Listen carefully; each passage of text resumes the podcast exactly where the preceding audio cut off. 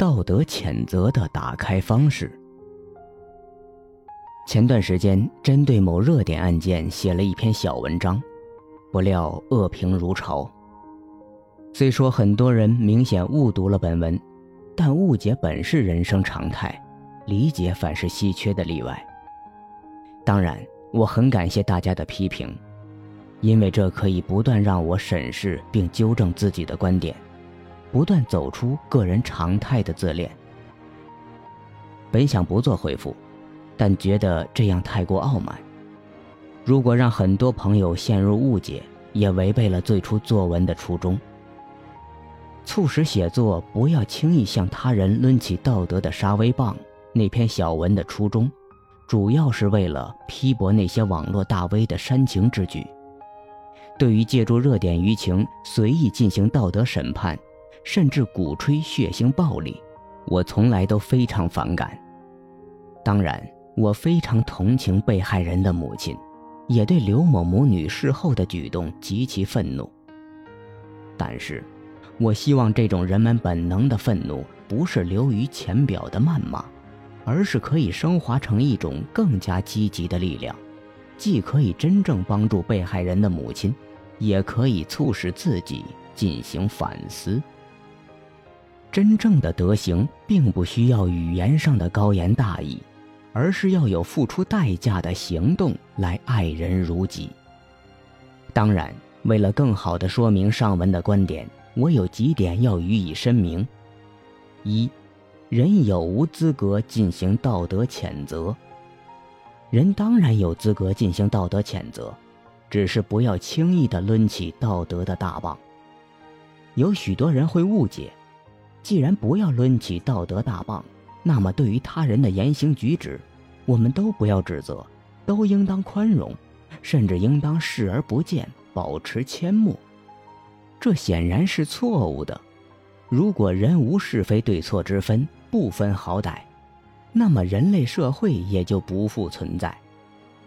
每个人的心中都有一个理想人的范例，用柏拉图的术语来说，叫做人的共相。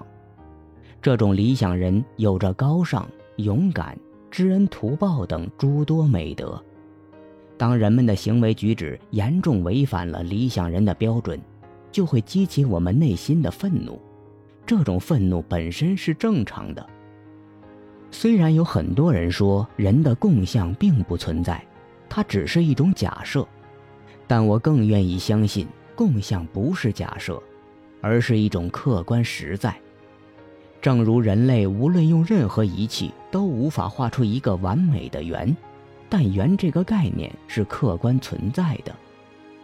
正是这种理想人的范例，激起了我们的道德意识，也让我们一生可以不断行走在德行之路。高山仰止，虽不能至，心向往之。有人说，没有什么是绝对的对，也没有什么是绝对的错，所以我们没有资格对他人说三道四。这种相对主义的观点是错误的。相对主义告诉人们，没有绝对的对错，存在的就是合理的。但这个世界一切的败坏根源就是相对主义。相对主义让人们完全失去了批判罪恶的能力。如果没有绝对对错，那么吃人也就只是一种口味问题。杀人也不过是一种娱乐方式，因此人当然有资格进行道德谴责。二，人为什么会进行道德谴责？那么，人为什么会进行道德谴责呢？动机多种多样，我想至少有如下理由：一，我们心中理想人范例的召唤，如前所述。有些行为严重违背了关于人的共相，基于我们对理想人良善的期待，我们会表达出愤怒和谴责。二，希望他人改过自新。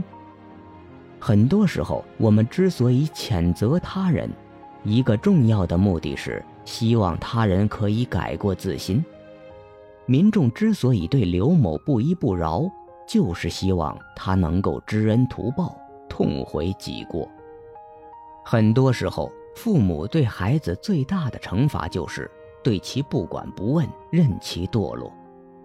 当人们出于无伪的爱心对他人发出真诚的批评时，其实还是希望他人可以悔改，而不是任其在堕落中走向毁灭。三，自以为是，表达道德优越。不得不承认的是，很多的道德谴责可能也会有自以为是、体现自己道德优越的成分。有人习惯把自己放在道德制高点上，有强烈的道德优越感。他们的特点是严于律他，宽于律己。这种人就像望远镜一样，永远用小镜头看待别人的错，放得很大很大，但却习惯于用大镜头看待自己的错，总是缩得很小很小。这种人很容易发现他人的问题。但却忽视自己的问题。人在指责他人中会获得快感，获得道德上的优越感。当我们指出他人的失败，叫人无地自容，这会让我们觉得自己高人一等，从而不断助长我们的骄傲和自大。很多时候，当我们在他人身上发现了自己也有的缺点，我们会竭力的批评论断。一方面，在批评他人的过程中，我们可以获得自以为是的快感，而这种快感会让我们根本无需为自己的过错悔改。另一方面，越是严厉批评，越是可以在众人面前遮盖我们自己同样的罪行。所以，贪腐分子往往对贪腐的指责是最严厉的。越是淫乱的人，越是习惯于指责他人淫乱。对此，上一篇小文有过详细的说明。当然，这主要是针对某些网络大 V 的。四，其他。人们进行道德谴责，还有其他许多动机，如博人眼球、营销造势、消费他人的痛苦等。前面两种动机是善意的。而后面两种动机则是恶意的。当我们对刘某进行谴责时，我们到底是出于何种动机呢？人心诡诈，很多时候我们自己都不知道自己内心的动机，有时可能是诸多动机的混杂。因此，每当我们抡起道德大棒，一定要三思而后行。也应该留有足够的余地自我反省。